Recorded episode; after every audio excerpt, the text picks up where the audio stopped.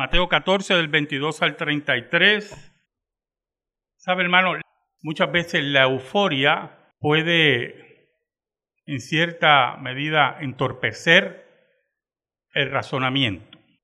Y cuando la euforia entorpece el razonamiento, regularmente, si no todas las veces, las conclusiones son equivocadas y llevan a problemas más apremiantes, más difíciles. Los discípulos habían sido testigos de un portento sorprendente, único, que aunque habían referencias en el Antiguo Testamento, la obra de Jesús en ese portento marcaba un hito dentro de la proclamación y el establecimiento del reino de Dios. Porque el que hacía el portento anunciaba el establecimiento, la inauguración del reino de Dios y por lo tanto acompañaba sus declaraciones con obras. Y eso era muy importante en el mensaje de Jesús. En una ocasión le llevaron un hombre moribundo, cuatro amigos. Y antes de sanarlo, le perdona los pecados. Tus pecados te son perdonados. Entonces, el fariseísmo ciego, torpe, fofo, empieza en sus claudicaciones privadas, porque éste perdona pecados, si solamente Dios puede perdonar pecados. Y Jesús, que sabía lo que había dentro del hombre, le dice que, que es más fácil decirle a este hombre, levántate, toma tu lecho y anda, o te perdono los pecados. Porque perdonar pecado es una frase que se la puede llevar el viento, pero decirle a ese hombre que se sane, ya la cosa es diferente. Ya lo tienes que demostrar. Por eso se puede decir todo ese espectáculo de milagros que tenemos hoy, que no son milagros de ninguna clase, no tienen la altura ni la validez ni lo genuino de los milagros de Jesús. Y por eso Jesús le dijo, para que sepan que el Hijo del Hombre puede perdonar pecados, le digo a este hombre, levántate, tomo tu lecho y anda. Y así ocurrió. Y por lo tanto, demostró con sus hechos que tenía la potestad de perdonar pecados. Por lo tanto, cuando Jesús multiplica los panes y los peces, que fue el evento antes del que hemos leído en la liturgia, había una enseñanza profunda, pertinente, de meditación, que tenía que taladrar hasta lo más profundo de la creencia de los apóstoles. Pero en la euforia, en el cuestionamiento, en el ir y venir de la pecaminosidad del hombre, los discípulos no entendían el milagro de la multiplicación de los panes y los peces. Y aquí entramos en algo muy importante, la profundidad del texto bíblico. Cómo debemos echar a un lado la euforia e introducirnos con Dios, con su conocimiento, con su teología, con sus actos. Cuando hacemos eso y dejamos la euforia a un lado, se establecen las bases de una vida cristiana fuerte, audaz, profunda y de caminar continuo con Dios.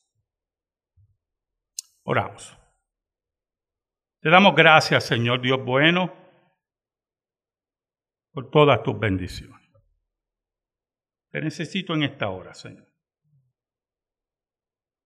Necesito que llegues al corazón de tu pueblo por tu palabra.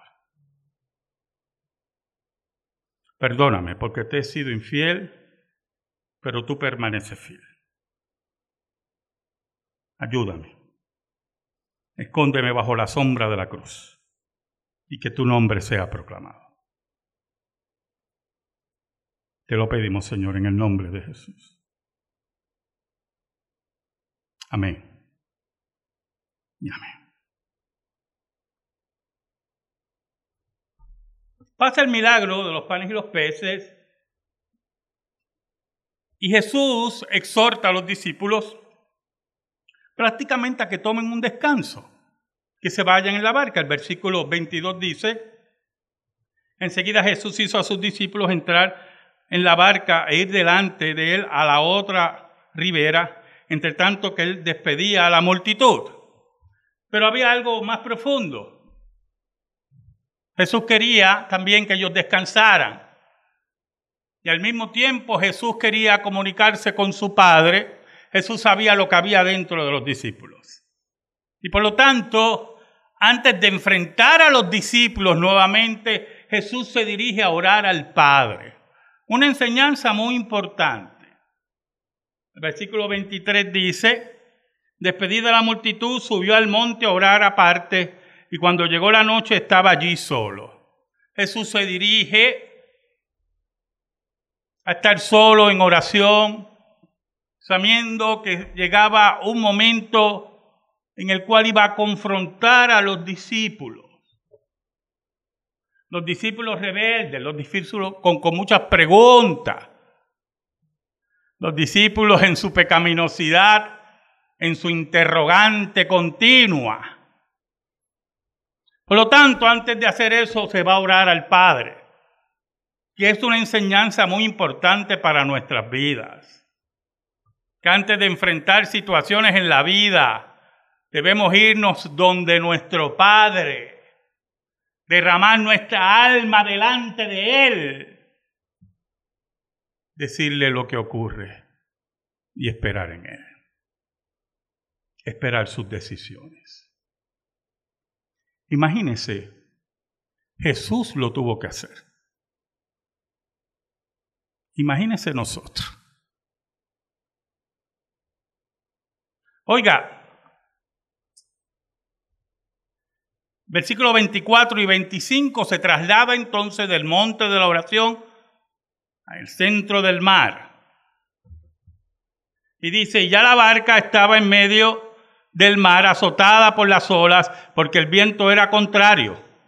Mas a la cuarta vigilia de la noche Jesús vino a ellos andando sobre el mar.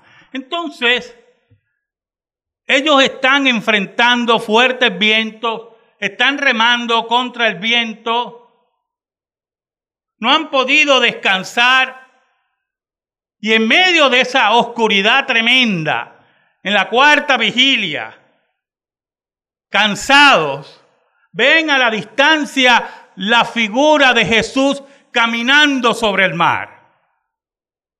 Y en un abrir y cerrar de ojos, por segunda vez, Escuche bien, Jesús demuestra su poder sobre todo lo físico. No solamente la capacidad de multiplicar panes y peces, sino en todo momento enfrentar el mar y caminar sobre el mar, afirmando su poder sobre todo, toda la naturaleza. Por segunda vez. Por lo tanto, cuando los discípulos ven el milagro de panes y peces, fuera de la euforia, fuera de las interrogantes, debieron concluir, escuche bien, que Jesús tenía poder sobre la naturaleza. La capacidad de multiplicar comida. La capacidad de duplicar lo que él quisiera. Y entonces debieron entrar en cavilaciones preguntando, ¿quién es este que tiene esa capacidad? ¿Quién puede multiplicar comida? ¿Quién puede alimentar una multitud con estos pocos peces y estos pocos panes? No, ellos se quedan en la euforia, pero también en la interrogante. Y Jesús nuevamente cuando se dirige a ellos en el mar, le demuestra el poder que tiene sobre la naturaleza. Pero es interesante cómo ellos reaccionan. El versículo 26 y 27 dice, y los discípulos, viéndole andar sobre el mar, se turbaron diciendo un fantasma y dieron voces de miedo. Interesante porque Marcos dice que gritaron como niños.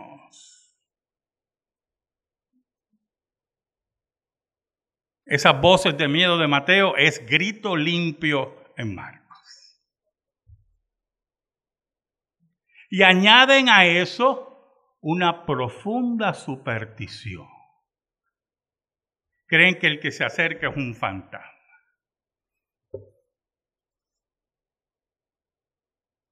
Mucha gente en nuestro país cree en fantasmas. En esa tontería de los fantasmas.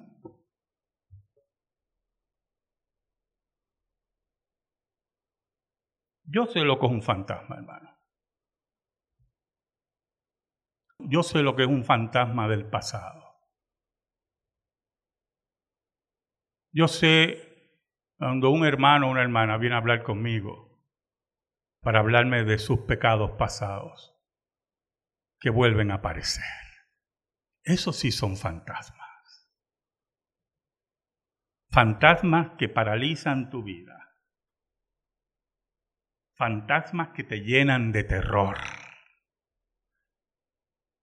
Fantasmas que tú no puedes manejar.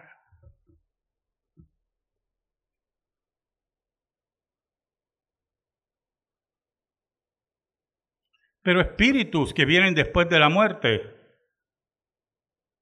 son puras supersticiones. Son puras mentiras. Pero los discípulos, aquellos que vieron el milagro de los panes y los peces, creían que era un fantasma. Mire qué cosa. Y daban gritos. Yo me imagino en la barca corriendo de lado a lado y empujándose uno a los otros a ver quién estaba más cerca en la barca del fantasma. Y los gritos fueron tan grandes que si usted lee el versículo 27, dice, pero enseguida Jesús les habló diciendo, tened ánimo, yo soy, no tengan miedo, no temáis. Yo soy, egoeimi en griego. Aquí está el creador del mar. Aquí está el creador de los panes y los peces. Aquí está el que controla todo lo que existe. No tengan miedo. Entonces Mateo registra, es el único que lo registra, un evento bien interesante. Un evento que marca la realidad de la vida cristiana de muchos de ustedes y la mía también. Aparece Pedro. Usted sabe que Pedro era el hombre impetuoso hombre que tomaba decisiones y voy para allá. Y no le importaba a quién llevarse enredado. Oiga, y Pedro, que también estaba en el cuestionamiento, decide probar si ese es Jesús.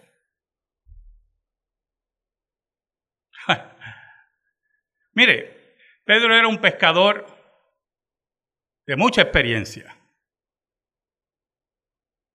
Mi padre una vez me contó que fue a pescar a la boca del morro, segundo lugar más hondo del planeta Tierra, acompañando a un tío mío que era un pescador, pero ajado por el sol. Y su amigo, que también era un pescador increíble. Pero mi papá parece que lo invitaron y mi papá, que era artista gráfico, impresor, que de pescar sabe, sabía, ¿verdad? Lo que yo sé de, conjugar un, un verbo en ruso, se fue con ellos. Y en una, la noche así, frente a la boca del morro, que de verla de día nada más usted se asusta, la red se enreda abajo de la llora. Y uno de ellos, en esa oscuridad, me acuerdo su nombre, Huito. Mi tío le dice, mira, se enredó la atarraya esa y vas a tener que... Y él, no más feliz, se tira. Y mi padre me dice, mira, él estuvo allí como media hora debajo del agua. Y yo le decía a tu tío, no se habrá ahogado. Mira, ese hombre no sube. tú no sabes lo que tú estás hablando, le decía. Y a la media hora ese hombre sale feliz y había desenredado la red. Y mi padre lleno de pánico, loco de volver a la seguridad de su imprenta. Por eso, cuando vemos que Pedro decide ir donde Jesús, estamos hablando de un pescador con mucha experiencia. Ay, oye, tú qué sabes de eso. Un hombre que sabía y conocía el mar. Entonces le respondió Pedro y dijo, Señor, si eres tú, manda que yo vaya a ti sobre las aguas. Mira el reto de Pedro. Vamos a ver si tú eres. Yo voy a ir donde manda que yo vaya a caminar también sobre el mar. El versículo 29, y él le dijo, ven, y descendiendo Pedro de la barca, andaba sobre las aguas para ir a Jesús y todo iba bien. ¿Sabe algo, hermano? ¿Cuántas veces nosotros predicamos desde aquí? ¿Cuántas veces? Yo digo, hermano, en la situación más difícil, confía en el Señor. Camina. Él tiene el control, ¿verdad que sí? Y le decimos a ustedes, mire, confía. Camina. Sigue hacia adelante. El Señor tiene el control de todo. Y así debe ser. Y así debemos actuar. Si nuestras decisiones están acordes con la ley de Dios, si somos hombres y mujeres de fe verdadera en el Dios verdadero, caminamos y esperamos que Dios accione como Él quiera.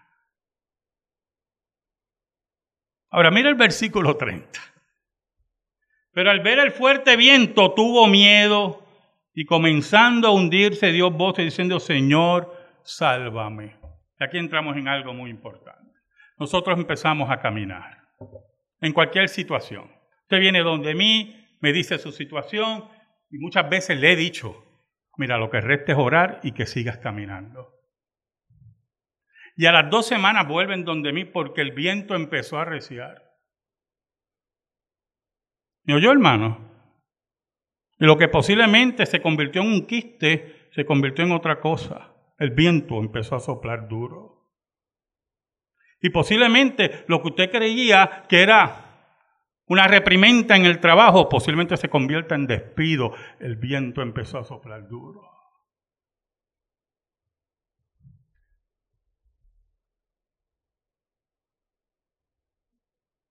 Y allí en medio del mar, usted claudica. Usted dice, y yo digo, ¿qué pasó, Señor? Porque posiblemente no hemos internalizado el control de Jesús en nuestras vidas, en todo lo que existe, en cada evento y en cada situación del creyente. Y cuando vemos que el viento arecia, nos preguntamos y empezamos a hundirnos y empezamos a preocuparnos profundamente. Señor, he confiado en ti. ¿Qué pasó? No ha pasado nada, hermano. Él está ahí. El problema eres tú, no el Señor. El problema son las falsas expectativas que has creado. Posiblemente Pedro cuando caminaba para allá, pues sentía el viento, pero cuando el viento empezó a soplar duro, Dije, espérate, pero yo esperaba de 30 millas, no de 45.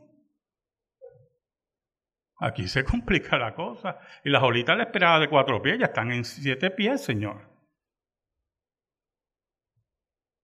Hermano, así es esto. Se lo aseguro, hermano. Así es esto. Oiga, en ese momento Pedro levanta su vista y dice, Señor, sálvame. Qué bueno es el Señor. Sabe que el Señor nos mira, se sonríe y siempre extenderá su mano a los suyos. Dice el versículo 31, al momento Jesús, extendiendo la mano, asió de él, en medio de la tormenta y los vientos, en medio de la falta de fe, Jesús no lo abandonó. Oiga, esos que nos quieren vender el cuento de hadas ese, que usted tiene que tener la fe de yo no sé qué, escuche, aún la falta de fe Ahí está Jesús para los suyos. Aún en la lágrima más profusa y en el cuestionamiento más difícil, allí está Jesús. Para extender su mano y agarrarnos y mirarnos y sonreírse y decirnos, hombre de poca fe, ¿por qué dudaste?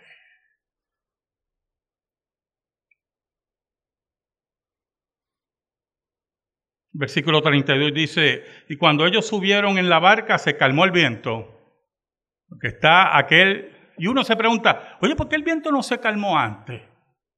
Que Jesús lo podía calmar. ¿Y quién le dijo a usted que esto iba a ser fácil? ¿Quién le dijo a usted que el caminar del creyente iba a ser fácil? ¿Quién le dijo a usted que no iban a haber olas? Como tsunamis, vientos huracanados, enfermedades, falta de trabajo, matrimonios rotos. ¿Quién le dijo a usted que esas cosas no pueden ocurrir en la vida del creyente?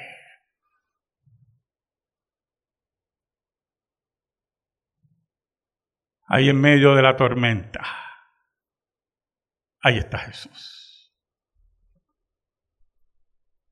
Oiga,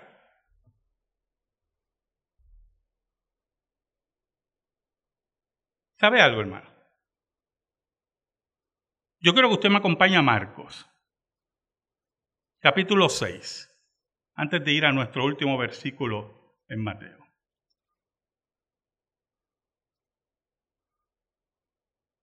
Marcos 6,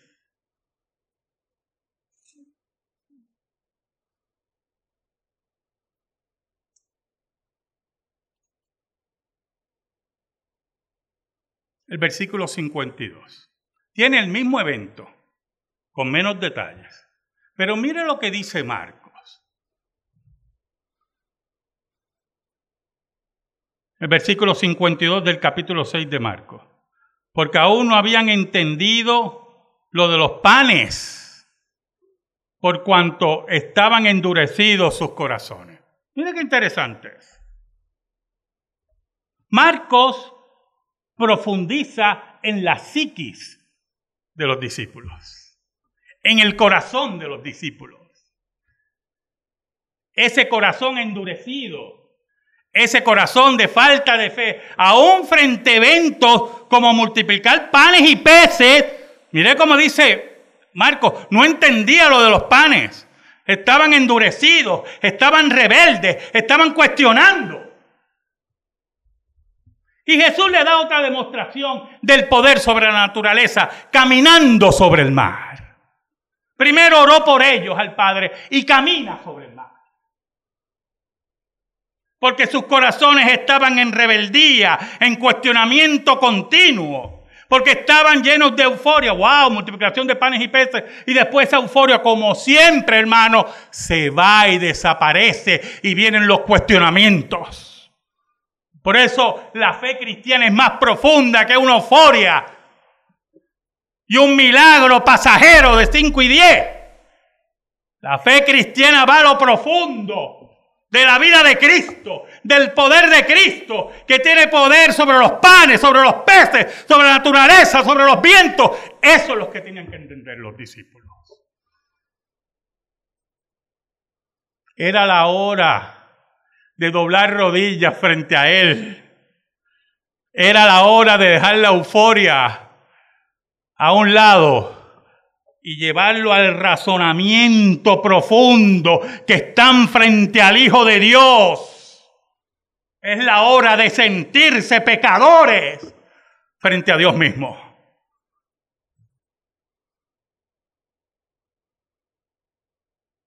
Por eso Mateo dice en el versículo 33, entonces los que estaban en la barca vinieron y le adoraron diciendo, verdaderamente eres el Hijo de Dios. Ese corazón endurecido por los cuestionamientos vanos, esa rebeldía, como dice otro comentarista bíblico, que posiblemente hasta cuestionaban dónde Jesús sacó el pan y los peces, dónde los tenía escondidos. Se derrite ante aquel que controla los elementos, la gravedad y los vientos.